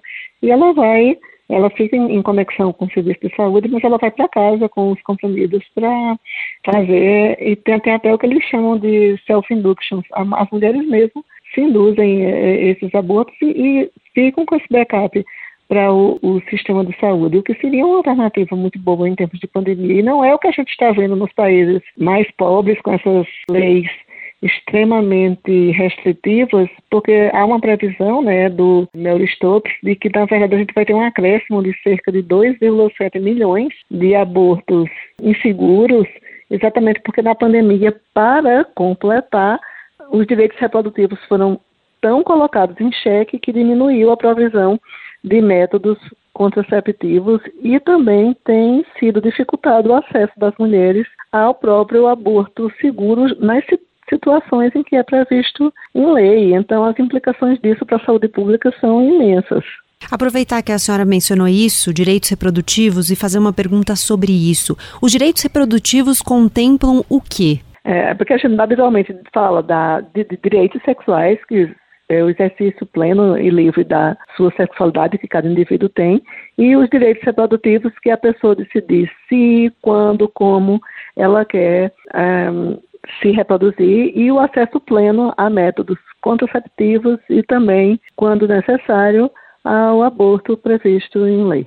Como é hoje para uma mulher que chega para fazer um aborto no Sistema Único de Saúde nas situações previstas em lei, liberadas pela lei, como numa gravidez consequente de estupro ou quando há risco para a mãe? Hoje, é, apesar dessa portaria recente, é simples o processo de ter acesso ao procedimento? Bem, eu não diria que é simples, mas é, praticamente em todas as capitais e algumas cidades é, dos, do interior dos grandes estados, e aqui mesmo na Paraíba a gente tem um serviço de aborto previsto em lei em João Pessoa e outro aqui em Campina Grande. Recife é, tem três serviços de aborto previsto em lei na capital e Pernambuco tem mais um em Petrolina e São Paulo tem muitos, né? Então, assim, as grandes cidades, elas têm esses serviços e fica um problema maior nas cidades menores, porque às vezes as mulheres têm que se locomover por distâncias muito longas e a gente está fazendo um esforço agora para mapear todo o serviço e, e, ver se a gente inclui numa rede de, de serviços de vítimas de violência, porque nos últimos anos teve uma, um enfraquecimento, uma certa fragilidade desses centros, mas existem os centros que estão registrados como centros de aborto previsto em lei, e quando a mulher chega, ela deve ser acolhida, é, não precisa de alvará judicial, isso é uma coisa que tem que ser deixada hum, bem evidente, porque já é previsto em lei, então não precisa de alvará judicial. Se ela for vítima de estupro, ela não precisa de boletim de ocorrência, porque a gente acredita na, na palavra da mulher. E toda a nossa luta agora é exatamente para é, contra-atacar em relação a essa necessidade que o Ministério da Saúde impõe e que uma recente legislação fica impondo de que a denúncia policial seja obrigatória e a gente não concorda que ela seja feita a revelia da mulher, porque isso pode acarretar que as mulheres, muito assustadas por terem que retornar às vezes para o convívio com seus agressores, isso pode fazer com que elas deixem de procurar esses, esses serviços de atendimento a vítimas de violência e de acesso ao aborto previsto em lei. Mas lugar, há lugares em que esses serviços estão funcionando, estão bem ativos, estão funcionando é, bem, e tem outros lugares que eles estão mais fragilizados mas a nossa ideia é, existe uma rede, a Rede Médica pelo Direito de Decidir, que está trabalhando com o fortalecimento desses serviços e está trabalhando junto com a gente que faz parte desses serviços para que a gente consiga ter esse mapeamento e se organizar. E também estamos atuando junto com a Comissão Nacional especializada da FEBRASGO, que é a, Federação das Sociedades Brasileiras de Ginecologia e Obstetrícia, para concluir esse mapeamento para garantir, né, nem, basicamente isso, nenhum direito a, a menos o pleno funcionamento desses serviços, porque eles ficaram, alguns deles, muito fragilizados nos últimos anos. Infelizmente, mais uma vez, a ascensão do projeto é, conservador ao poder fez com que pessoas mais conservadoras e que estavam até caladas começassem a expressar os seus pruridos, os, começaram a, começou a aumentar o número dos famosos objetores de é, consciência e isso também é, atrapalhou um pouco. E ao, ao, mesmo tempo a gente tem que dizer que a criminalização do aborto ela tem outra face perversa que é de dificultar o aborto até nas situações em que ele é previsto em lei, porque esse estigma de que é crime, esse estigma de que é, é, é algo que pode levar à, punição, de que é uma coisa criminosa, é o que pode estar dificultando que alguns profissionais aceitem fazer parte das equipes.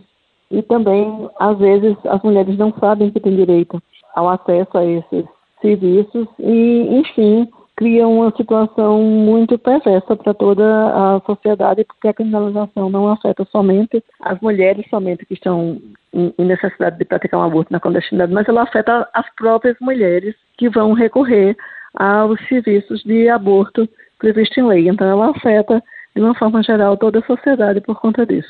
Eu queria terminar perguntando justamente sobre a posição dos médicos, dos profissionais de saúde. A gente tem mulheres presas no Brasil por causa disso, por, por terem feito abortos. Parte delas foi denunciada por profissionais do sistema de saúde que identificaram ali consequências de o que eles é, presumiram ser um aborto. Qual é o papel do profissional de saúde nesse caso? O profissional de saúde deve denunciar? Ele pode denunciar? Não, ele não pode denunciar, ele está infringindo o nosso Código de Ética Médica, é o artigo 73, ele é, isso é uma, isso é completa, é pelo menos o Código de Ética Médica é o 73, mas isso viola também o Código de Ética da enfermagem de qualquer profissional da área de saúde. Se for assistente social, psicólogo, isso infringe qualquer código de ética, não pode, nós não somos policiais, nós não somos promotores, nós não somos juízes, a gente tem nosso papel dentro do sistema de saúde é apenas de acolher e proporcionar o tratamento adequado e tentar minimizar os danos aqui para essas mulheres, que já são muitos, né? É uma, é uma tortura, uma situação de extremo sofrimento psíquico, já em que elas se encontram. Então, nesses casos em que, infelizmente, as pessoas violaram os seus códigos de ética e se demonstraram ser pessoas tão perversas a ponto de julgar mulheres. Nessa situação, essas pessoas elas deveriam ser denunciadas aos seus respectivos conselhos profissionais para receber as devidas punições que estão previstas nos conselhos profissionais. E lembrando que isso também fere o artigo 154 né, do Código Penal, em, em relação ao sigilo e também é anticonstitucional, porque também, se a gente for considerar o artigo 5 que é bem amplo da Constituição, é, o dever a, a, do sigilo de manter e de preservar a integridade do ser humano, ele é prioritário nesse tipo de atendimento. Eu lamento muito, muitíssimo, inclusive porque esse hábito de, de questionar e, e perguntar e investigar se um aborto for provocado, ele atinge não só as mulheres, que induziram um aborto, mas ele atinge também as mulheres com perdas espontâneas. E é muito doloroso imaginar que as mulheres, em qualquer situação, que elas tenham induzido e elas estão muito aflitas, mas que elas que tiveram também uma perda espontânea, elas estejam enfrentando um tribunal de inquisição e não um atendimento humanizado, digno e, e respeitoso. Então, essas perguntas, provocou ou não ficar tentando identificar qual foi o agente utilizado e o, o que é que provocou e, e, mais ainda, fazer uma denúncia é completamente contra qualquer princípio ético e não deveria acontecer, sob hipótese alguma. E a gente tem alguma hipótese ou a gente tem conhecimento científico de por que nos países em que houve a liberação do aborto, a descriminalização do aborto, houve uma redução nos índices ah, sim. Isso aí é outro efeito que é muito interessante e, e é porque eu sempre até sugiro fortemente que quem é contra o aborto deveria ser radicalmente favorável à descriminalização e à legalização do procedimento, porque nos países que aliaram a descriminalização com a provisão adequada de métodos contraceptivos, a gente observa sim uma redução do número de abortos. Isso tem várias explicações. Primeiro, porque a gente acolhe a mulher vítima de violência, e quando a gente acolhe a mulher vítima de violência, mulher, aquela mulher que ou a mulher que abortou, a gente consegue identificar qual é a causa que levou aquela mulher a fazer um aborto.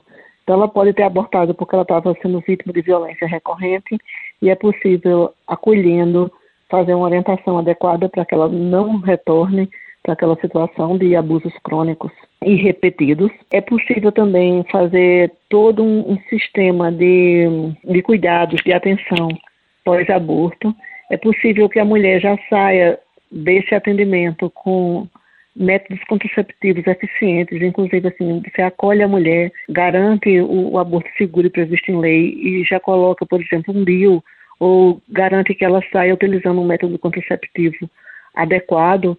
E aí, com todos esses cuidados, você vai impedir, evitar o segundo aborto, porque se estima que 40% dos abortos sejam abortos de repetição, não é o primeiro aborto na vida de uma mulher, já seria o segundo, às vezes o terceiro, o quarto aborto. Então, é, esse acolhimento, a explicação toda está no acolhimento pelo serviço de saúde.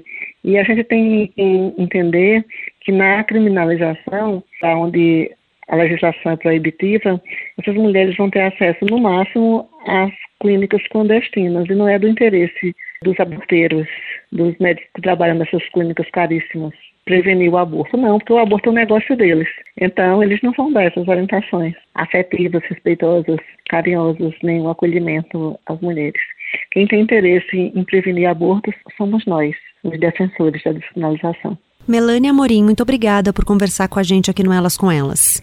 Ah, muito obrigada, foi um, foi um prazer terminamos com um ponto de vista de quem está na linha de frente não só da educação sobre direitos reprodutivos, mas dos cuidados com a saúde das mulheres. Maiara Custódio, que já passou pela mesa do Elas com Ela, seja muito bem-vinda. Conta, por favor, quem é você. Eu sou Maiara, Maiara Custódio, eu sou obstetriz, trabalho é, na Secretaria Estadual de Saúde, num hospital né, do Estado, e também sou parceira domiciliar e trabalho como educadora aí sobre direitos sexuais e reprodutivos também. Mayara, é, eu quero começar te perguntando exatamente sobre isso, direitos sexuais e reprodutivos. Do que a gente está falando quando a gente fala disso? Bom, quando a gente fala né, de direitos sexuais e reprodutivos, você está falando sobre o livre exercício da sexualidade da pessoa. Então, diz respeito a ela exercer a sua, a sua sexualidade de forma livre, né, sem cerceamento, tendo poder e, e controle sobre sua prole, ou seja, se a pessoa quer ter filhos ou não, né, é, se ela quer usar uma contracepção ou não, é, se ela vai ter a, o seu direito de sexualidade respeitado ou não. É disso que a gente está falando, né? E a gente também é, traz outro termo que é a justiça reprodutiva, dentro dos direitos sexuais reprodutivos, que seria o acesso, né? Todas as pessoas estão aí, né, sobre, têm e possuem vários direitos. Só que nem todas vão acessar esses direitos da mesma forma. Então, a gente fala sobre direitos sexuais reprodutivos e justiça reprodutiva, que seria qual é a forma que todas as pessoas vão acessar esse direito. Será que vai chegar para todas as pessoas? Será que vai ser da mesma forma? Então, a gente trabalha com esses dois conceitos. Bom, acho que esse conceito tem tudo a ver com a nossa conversa de hoje, porque a gente está discutindo a questão do aborto no Brasil, é, e isso também vai atingir as mulheres de maneira desigual, ou seja, não há uma justiça quando a gente fala desse, desse ponto, né? Exatamente. E se a gente for parar para analisar, né, a gente vive num país onde esses direitos não são respeitados. A justiça, então, piorou, né, para o acesso a esses direitos. Então, hoje, as mulheres, e isso tem um, um, viés aí muito grande de classe social, dependendo da sua classe social, você vai ter acesso, né, à informação de contracepção ou não. E há direitos, né, até mesmo do aborto legal previsto em lei ou não. No hospital em que você trabalha, vocês fazem procedimentos de aborto em casos autorizados pela lei? Então, eu mesma, Gabi, nunca presenciei essa situação dentro do hospital. Teoricamente, todos os hospitais que são hospitais maternidades ou de saúde da mulher, eles deveriam atender as mulheres que chegam vítimas de violência sexual mas geralmente eles encaminham para serviços de referência para elas fazerem acompanhamento. O que a gente faz é um acolhimento né, às mulheres que sofrem, que são vítimas de violência sexual e procuram um serviço. Então, é, não, não tem muito um perfil né, de, de mulher, então chega criança, mulheres mais velhas, idosas também já chegou. Então a gente faz ali aquele acolhimento inicial e a, a coleta de exames e começa a profilaxia para algumas doenças, como por exemplo o HIV. E como é esse acolhimento? Como é feito esse trabalho? É uma equipe envolvendo vários profissionais? Então, aí é que tá, né? Aí é que mora o problema. No, no país em que a gente está, os profissionais de saúde eles não são formados para saber lidar com, com mulheres em situação de violência, qualquer tipo de violência, né, dentro do hospital. Então, sempre que chega uma mulher em situação de violência sexual, é muito confuso, assim, para todos os profissionais, com relação a fluxo, porque geralmente eles nunca ouviram falar disso, nem na formação e nem no próprio hospital, né? As pessoas não oferecem treinamento para isso. Então, alguns profissionais que sabem o protocolo, que sabem os fluxos, eles geralmente auxiliam. Então, é, o que a gente faz é acolher a pessoa, né? Acolher a pessoa sozinha, conversar com essa pessoa. Geralmente esse serviço é feito pelos, por um médico, né? Geralmente um médico ginecologista, uma médica ginecologista. E aí, é, após esse acolhimento, né? É, a gente precisa saber, né? Antes da portaria, né? Dessa portaria que foi lançada aí em setembro, que diz que todo profissional precisa registrar um boletim de ocorrência, chamar a polícia. Se a mulher fala que foi violência sofreu alguma violência sexual, antes disso, você dava essa opção para a mulher. Então, ela poderia ou não fazer isso, mas não era algo obrigatório para ela passar pelo entrar no, no fluxo de violência sexual. Então a gente colhe exames, né? A gente colhe secreção vaginal, caso a violência sexual tenha tido penetração. Além disso, a gente faz, como eu disse, né, a profilaxia de algumas doenças, então, como por exemplo, gonorreia, HIV, às vezes sífilis também, né? Porque dependendo da maneira ali se houve penetração ou não, essa mulher ela fica exposta né, a tudo isso. E também a pílula do dia seguinte, dependendo da quantidade de tempo que a mulher procura o serviço. Geralmente a pílula do dia seguinte, né, que pode ser tomada até 72 horas, entra também como um dos procedimentos que a gente faz. E aí, como eu sou profissional de enfermagem, a gente encaminha essa mulher para assistente social e também para psicóloga, o que também é muito delicado, né? Porque para você lidar com pessoas em situação de violência, você precisa ter uma formação específica ou um certo entendimento que nem todos os profissionais têm. Então, hoje, é, dentro do serviço, é bem complicado esse fluxo mesmo, é, não o fluxo de, de coisas é, práticas que você precisa fazer, né? Mas o fluxo mesmo do acolhimento àquela mulher que está naquela situação. Uhum. E quando a gente fala de abortos que não são permitidos pela lei, a gente sabe que muitas mulheres usam métodos em casa para fazer o procedimento e acabam tendo consequências, muitas vezes graves, e precisam recorrer ao serviço de saúde. Como é feito esse atendimento? O profissional ele precisa perguntar o que aconteceu? Como é que o profissional de saúde se comporta nessa situação?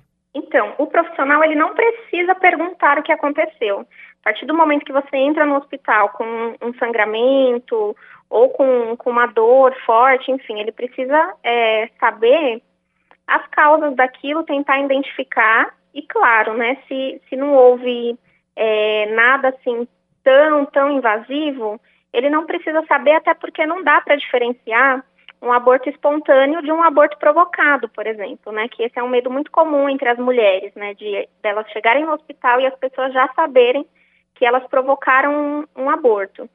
Só que, é, geralmente, dentro dos hospitais, existe um, um padrão de mulher que pode ser mãe ou que provocou o, o aborto ou não. Então, os profissionais, eles, eles julgam muito. Como assim? Vamos supor que chegue uma mulher no hospital, uma mulher branca com um companheiro, é, que esteja chora, chorosa ou um pouco sentida, ela não vai ser passível de desconfiança. Agora, se chega uma mulher e a mulher não chora, né? A mulher está apática, ou ela não comenta muito sobre aquela situação, é, todo aquele conjunto já começa a achar que aquela mulher provocou um aborto e já começa a fazer vários questionamentos para tentar saber e de alguma forma punir aquela mulher, né? Então é aí que a gente que, que entram os dados de morte também, né? De dessa punição até que alguns lugares costumam fazer com as mulheres, delas sangrarem muito, demorar para receber assistência. Então essa é uma, uma problemática muito grande, assim, de mulheres que procuram um serviço. Por isso muitas mulheres têm medo de procurar um serviço de saúde, tendo um aborto provocado e às vezes até não, né? As mulheres têm medo de achar que os profissionais pensem que elas provocaram o um aborto. Então, não necessariamente uma punição denunciando a mulher, mas negligenciando o atendimento. Negligenciando o atendimento, isso é muito comum. Ou então falando diretamente, assim, atacando aquela pessoa diretamente. Mas, é, de qualquer forma, não dá para diferenciar um aborto provocado e um aborto espontâneo, na maioria das vezes, e o profissional não precisa perguntar. Se ele identificou ali um sangramento, ele precisa conter o sangramento né? Uma mulher que chega em aborto espontâneo, que está com sangramento, eles fazem o quê? Uma medicação ou uma curetagem, enfim. Não é necessário você perguntar o que a mulher fez, né? E o que aconteceu ou como ela fez. Até porque, né, a gente entra de novo naquela questão da classe social. Porque... Eu ia te perguntar isso. Nesses julgamentos, indicadores sociais contam? Contam muito, contam porque se você for, for parar para prestar atenção, né, é, o, a curetagem uterina é um procedimento muito realizado no SUS. E com certeza não só em mulheres que, que têm um aborto espontâneo, muitas com certeza com aborto provocado. Mas se você for num hospital é, privado, por exemplo, e chegar com sangramento, as pessoas não vão te questionar dessa forma. A mesma coisa, porque é um outro acesso, é um outro entendimento também de prestação de serviço, né? Porque ali a pessoa vi, passa a ser um cliente e para o cliente você não você não, não entra na você não entra no círculo privado de alguém que você enxerga numa lógica de clientela, né? Agora as mulheres que procuram um serviço público de saúde e que geralmente tem ali seu seu corpo à mercê daqueles profissionais, à mercê do Estado, que muitas vezes não entendem que são prestadores de serviço para a população, aí o, o tratamento para aquelas mulheres já é totalmente diferente, né? E é um, um pouco mais, assim, até agressivo. Você mencionou algumas vezes o procedimento da curetagem. Você pode explicar o que é e em que casos ele precisa ser feito? Curetagem uterina, ela é um procedimento para retirada de, de restos é, ovulares, né? O que seriam restos ovulares? São é, alguns produtos que ficaram, que pode ser um, po, um pouco da placenta, né? Do saco gestacional, que às vezes fica e impede o útero de contrair e faz com que a mulher fique ali tendo um sangramento, né, um sangramento significativo. Existe assim muitas controvérsias em realizar ou não uma curetagem, né? Porque tem existem médicos que são só dão medicação e espera a mulher eliminar o restante, né, do, do produto. Se ela tiver estável, né, se ela não tiver ali é, com as condições hemodinâmicas alteradas. Só que algumas outras pessoas preferem fazer curetagem em todo mundo. Não é necessário fazer a quantidade de curetagem que a gente, que a gente faz. É uma quantidade abusiva, poucas pessoas falam sobre isso, né?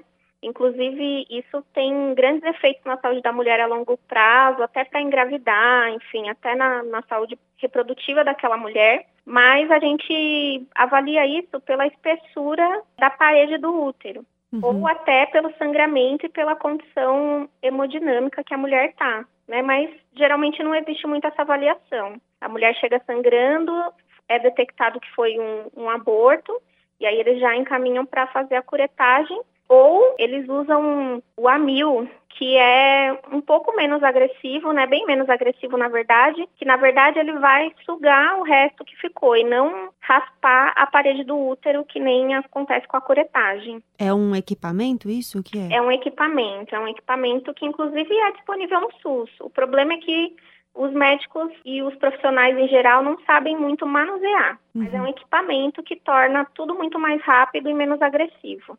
E Mayara, você mencionou um pouco todos esses problemas, toda essa questão do julgamento, né, do atendimento, da negligência do atendimento também. Isso faz com que mulheres que tiveram abortos espontâneos ou mulheres que precisem fazer abortos autorizados pela lei tenham mais receio ou sejam inibidas de procurar os serviços de saúde? Ah, com certeza, com certeza. E se você for lê estudos né, sobre aborto, você vai ver que a maior parte das mulheres que morrem, por exemplo, são as mulheres pobres e negras. Né? Negras, primeiro, porque a gente sabe que já existe um racismo institucionalizado dentro da assistência à saúde, né, do, dentro do hospital. Então, aquela mulher já sabe que ela vai ser ou negligenciada ou, te, ou vai ser colocada em dúvida ali qualquer coisa que ela diga, né?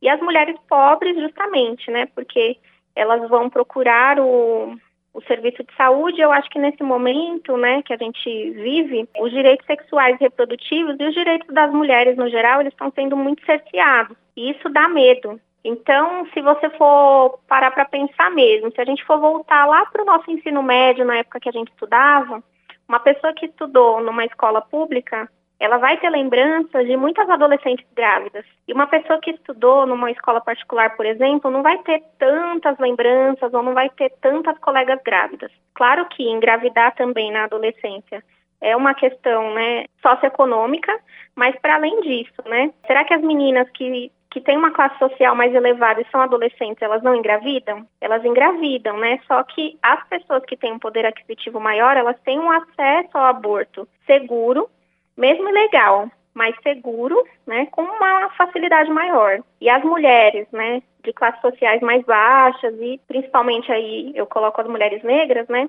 não tem muito esse acesso e isso faz com que as mulheres tenham receio de buscar o serviço até quando elas estão em, em situação de violência sexual, né? E aí elas vão buscar o quê? Um, um mercado clandestino, hospitalar, um mercado clandestino para a realização desse procedimento o que coloca muito a vida delas em risco, né? E aí é que a gente entra nessas taxas de morte, né? Uhum. Que é considerado mortalidade materna. E quando você diz que é, algumas pessoas têm acesso, ainda que clandestinamente, a métodos seguros, normalmente é o quê? São clínicas? São clínicas. São clínicas, profissionais de saúde, médicos, enfermeiros, enfim, pessoas formadas que têm informação de qualidade até para auxiliar essas mulheres na interrupção de uma gestação e até mesmo que elas não vão, não vão em clínicas, assim, né? A estrutura que essas pessoas têm, caso elas tenham uma complicação, é outra, né? E o questionamento que vai ficar ali ao redor delas, né, dentro de, de serviços de saúde privados, vai ser infinitamente menor. E o acesso a apoio emocional também muda? Muda muito, né? Porque eu acho que, que dentro do SUS a gente peca muito nisso também, né? Desse apoio emocional a mulheres que passaram por uma violência sexual ou que precisam interromper uma gestação, né? A gente viu casos aí, né, recentes, por exemplo, de crianças, né, e adolescentes que precisaram uma coisa que não deveria, né, mas precisaram de autorização da justiça para a interrupção de uma gestação. Então, só de você viver, né, todo esse processo, mesmo que você consiga passar pelo, pela interrupção, né, isso já é muito complicado, né, a falta de acolhimento, a publicização disso, né, da sua vida, né, isso é bem, bem delicado mesmo, né. Fora que dentro do serviço as mulheres ficam envergonhadas, né, quando elas precisam fazer uso desse serviço. Claro que aqui eu não estou falando né, de serviços que já são especializados em receber essas mulheres e que já tem toda uma estrutura né, de psicólogo, de assistente social, para conseguir receber essa mulher da melhor maneira. Mas precisa-se de um, de um encaminhamento, né? Porque, de alguma maneira, essa mulher vai ser atingida por uma culpabilização, né, de alguém ou de alguma forma. E a gente precisa, na verdade, naturalizar isso, né? Naturalizar que nem todos os métodos contraceptivos são 100% seguros, que as mulheres vão engravidar, né, mesmo é, utilizando contracepção e mesmo que elas não estejam utilizando, né, elas vão engravidar e elas precisam ter o direito de escolher a maternidade ou não. Maiara Custódio, muitíssimo obrigada por conversar aqui com a gente e até uma próxima. Obrigada também, agradeço o convite. Chegamos ao fim de mais um episódio do Elas com Elas. Você pode falar comigo pelas redes sociais. Eu sou a Gabriela Maier, cuido da pauta, da produção, do roteiro e da edição desse podcast. Tô no Instagram como arroba Gabriela Semayer e no Twitter como arroba Gabriela Maier. A sonorização é do José Antônio de Araújo. A Marcela Coimbra é chefe de redação e de digital. A gente se encontra na próxima quarta-feira. Obrigada pela sua companhia e até lá.